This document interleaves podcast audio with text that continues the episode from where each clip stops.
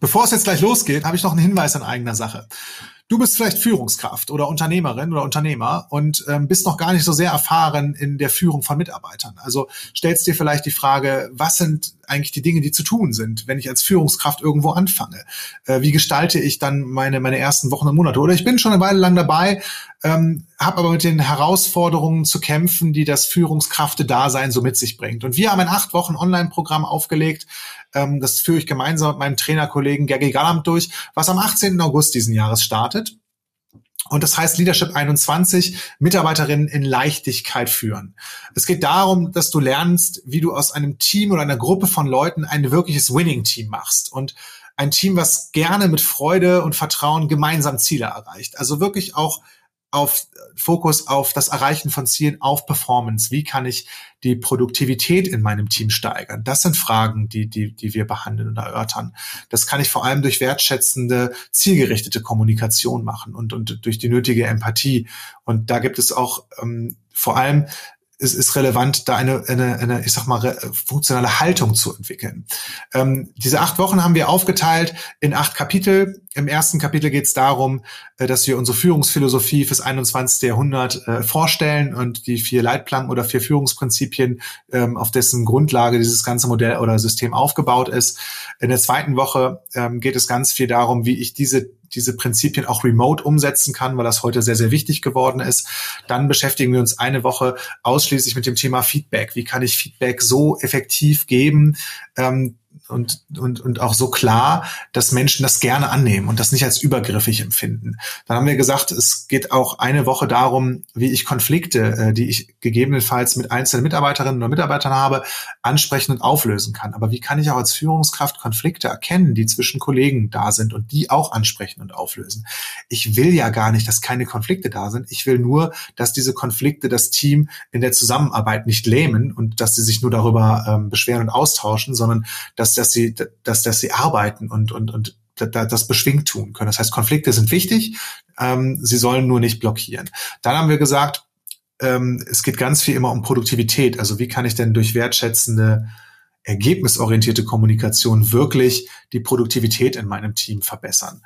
Dann ähm, haben wir eine Woche, da beschäftigen wir uns ausschließlich mit dem Thema Bewerber. Also wie kann ich schon im Bewerbungsgespräch ähm, so klar kommunizieren, und, und so ähm, über, über, über bestimmte Fragen ähm, die Klarheit dafür bekommen, wer sind die richtigen Leute, die zu meinem Team passen. Also es gibt diesen schönen amerikanischen Satz, Hire for Attitude, Train for Skills. Wie kriege ich denn in so Bewerbungsgesprächen und Interviews diesen Attitude-Match, ähm, der zu meiner Kultur passt und dann, dann viel, viel wirksamer ist, auch wirklich hin.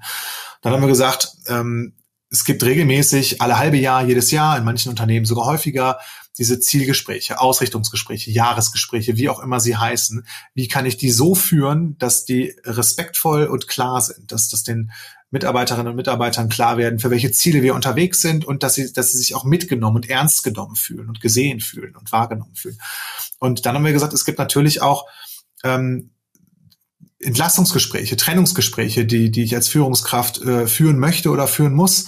Und wie kann ich die in respektvoller Klarheit und, und wertschätzend führen, ähm, dass sie auf einer Seite, auf der einen Seite ja hinreichend wertschätzend auch sind für für denjenigen, von dem von dem wir uns dann trennen wollen. Und wie kann ich auch sicherstellen, dass das Team, was was bleibt, nicht total irritiert ist und, und nicht irgendwie ähm, äh, große Ängste entwickelt oder dadurch große Irritationen entstehen. Also wie kann ich die Kommunikation ähm, ins Team über diese Entlassung funktional gestalten?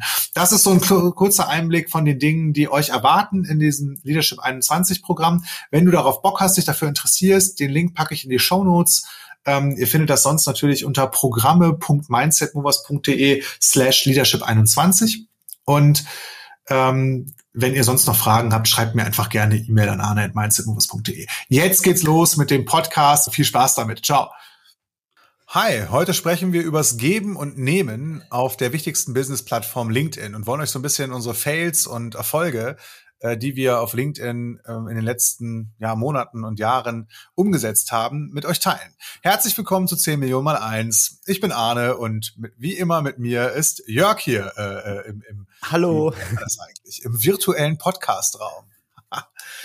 genau. genau, und ähm, mir ist aufgefallen bei dem Vorbereitungsgespräch hier über die, diese, diese Podcast-Folge, dass der wichtigste Punkt ist, den ich so mit euch teilen möchte, dass ich ganz, ganz lange überhaupt nicht mitspielen wollte in diesem Social Media Game. Also LinkedIn ist für mich sowieso die erste Erfahrung, die ich auch als Content Creator, wie man das heute nennt, ähm, auf einer sozialen Plattform habe. Das heißt, bei, bei LinkedIn und äh, bei, bei Facebook und auch bei Instagram und so weiter ähm, habe ich zwar einen Account, aber da finde ich gar nicht wirklich statt. Und ähm, bei, bei LinkedIn finde ich mittlerweile statt und es macht mir sehr, sehr viel Spaß und es hat aber eine Weile gedauert.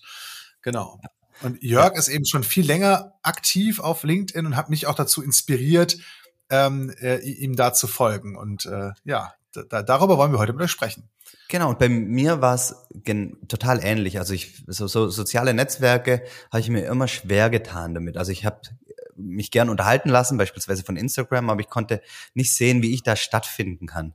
Ähm, und LinkedIn, ich habe wirklich so aktiv, glaube ich, März, April letzten Jahres ähm, damit angefangen, hat war für mich total hat sich so leicht angefühlt, weil es sind relativ kurze Texte, ja, die man dort schreiben kann. Und da habe ich mich total wohl gefühlt. Ich muss nicht vor einer Kamera tanzen oder irgendwelche Fotos machen und nicht ständig präsent sein. Das ist völlig ausreichend, so habe ich das für mich ähm, definiert, wenn ich drei, vier, vielleicht fünfmal äh, die Woche einen Beitrag ähm, teile. Und auch einmal äh, die Woche ist schon großartig. Aber das ist viel einfacher als auf, äh, wie auf Instagram, äh, wo man eigentlich ähm, mehrere Story-Formate jeden Tag ähm, bespielen sollte. Und ja, auch ich war erst passiv und bin dann aktiv geworden. Und ähm, ja. Ja, wir haben uns sogar irgendwann ähm, haben wir uns die Frage gestellt, ist LinkedIn für uns auch geschäftlich, auch für Mindset Movers? Wir, wir, wir begreifen uns jetzt ein Stück weit als ich sag mal, Medienunternehmen oder als, als Fachverlag oder Medienhaus oder wie auch immer. Also zumindest glauben wir einfach daran, wir sind ja sowas wie ein Erwachsenenbildungsunternehmen und vermarkten Coachings, Trainings, Seminare und, und Programme, ja. Und, und auch Produkte, die, die auch mit Coaching und persönlicher Weiterentwicklung zu tun haben. Und wir glauben einfach daran, dass das kein klassisches Vertriebsmodell ist, sondern dass das eher so ein Pull ähm, Modell ist, dass, dass wir kostenlose Inhalte wie Podcast, LinkedIn-Posts, Artikel in unserem Blog und so weiter ähm, zur Verfügung stellen und teilen und dass die Menschen, die das anspricht und die damit resonieren, dann irgendwann darauf reagieren und dann müssen wir ihnen natürlich so einen Pfad aufzeigen, dass die das auch kaufen können. So und als, dann haben wir uns natürlich mit diesem, mit diesem Thema Content Marketing beschäftigt. Wir beide haben sogar eine Ausbildung gemacht ähm, bei zwei wunderbaren Leuten, hier GDV, Geschichten, die verkaufen. Das haben wir im letzten Jahr gemacht. Ne? Und ähm, für mich war das das krasseste Learning und das sagte mir, glaube ich, Uwe mal irgendwann in so einem Feedback während dieser achtwöchigen Ausbildung. Er sagte so, Arne, du, du willst gar nicht richtig mitspielen. Das heißt, damals habe ich immer nur meine Podcast-Folgen bei LinkedIn geteilt, in der Hoffnung, da klicken die Leute drauf und die würde das interessieren. Aber dann sagt er, dein Account ist nur so ein, so, so, so ein Podcast-Wiederholungsteil. also du zeigst dich da gar nicht als Mensch. Und darüber habe ich dann nachgedacht und habe gemerkt, okay, soziale Medien und auch LinkedIn ist ja ein soziales Medium.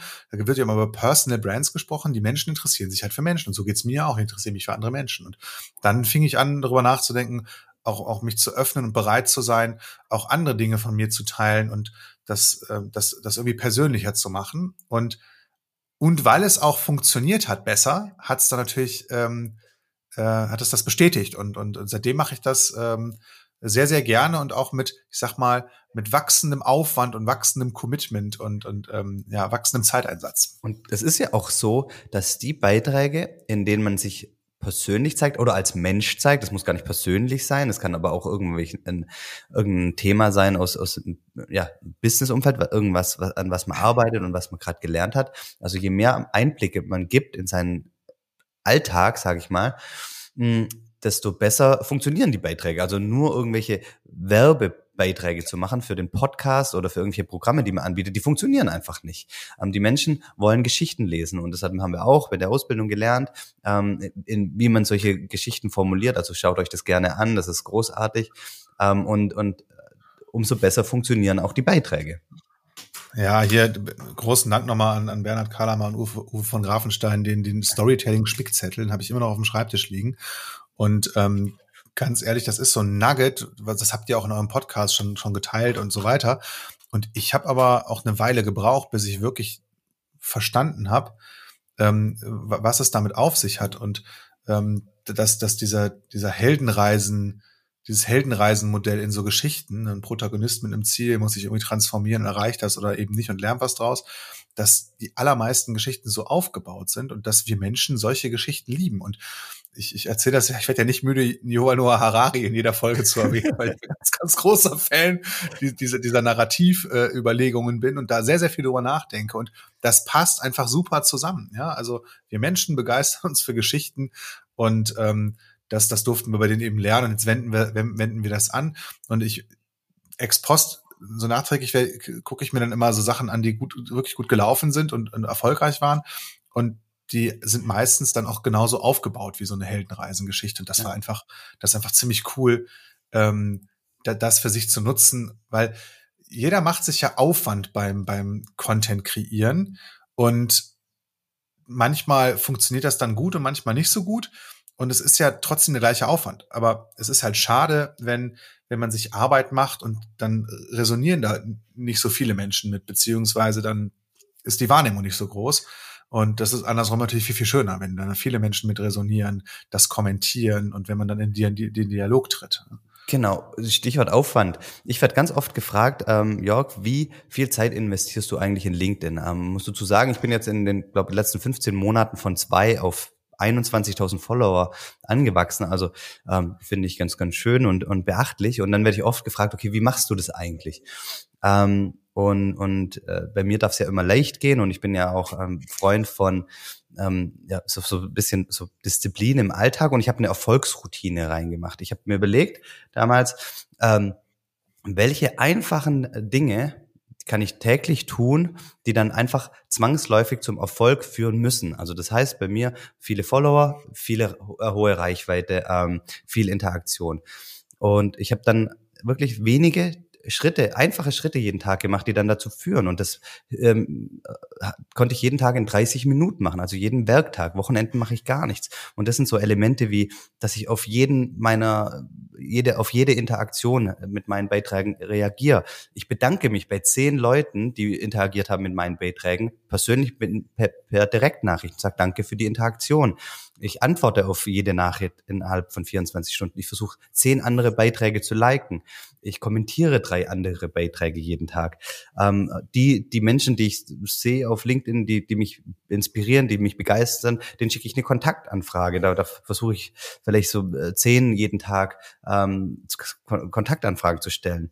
Und ich versuche eben ähm, drei bis fünf Beiträge jede Woche zu schreiben. Und das, das, das war es im Grunde genommen was ich mache. Und ich merke halt, gerade auch zum Beispiel durch das Bedanken der, der für die Interaktion, ähm, da freuen sich die Menschen und die Wahrscheinlichkeit, dass sie das nächste Mal wieder mit einem meiner Beiträge interagieren, ähm, ist wahrscheinlich höher. Und, und so, kommt es halt, dass sukzessive immer mehr Menschen mit meinen Beiträgen ähm, interagieren. Und ähm, der Aufwand finde ich relativ gering, weil mir fällt auch die, die Beitragserstellung total leicht und, und ja, dann geht es eigentlich gut von der Hand. Und noch was Zweites, was ich gerne mit euch teilen möchte, was, wofür ich, warum ich LinkedIn so großartig finde. Ich bin sehr introvertierter Mensch. Ich war nie ein Freund von so Business-Messen, ähm, mit vielen Menschen am Smalltalk halten. Ich habe einfach mir zur Routine gemacht, jede Woche mit zwei Menschen, die ich, die ich bei meinen Followern gesehen habe, die, die ich äh, spannend fand, zu fragen, ob sie mal Lust haben, 15 Minuten auf ein Kennenlerngespräch. Wirklich ganz ergebnisoffen, nichts verkaufen, sondern einfach nur, jeder erzählt mal fünf Minuten von sich und dann noch fünf Minuten ähm, so Rückfragen und dann kennt man sich, ähm, hat sich besser kennengelernt und ja, das Netzwerk ist wirklich ähm, bereichert worden und, und da habe ich unfassbar viele großartige Menschen kennenlernen dürfen in den letzten 15 Monaten. Cool. Ähm, ich hoffe, für euch war da was dabei und vor allem für die Leute, die uns auch auf LinkedIn folgen. Ja, vielleicht hat euch das mal interessiert, wie, wie wir da eigentlich unterwegs sind, wie wir da arbeiten. Und ähm, wir sind totale begeisterte LinkedIn-Fans und, und äh, ihr werdet dort noch einiges von uns sehen, lesen oder hören. Und ähm, ja, wir, wir hoffen uns äh, oder wir hoffen euch da wieder zu, zu begegnen und zu treffen. Also in diesem Sinne, ähm, euch einen, einen super Start in die Woche und bis bald. Ciao. Ciao.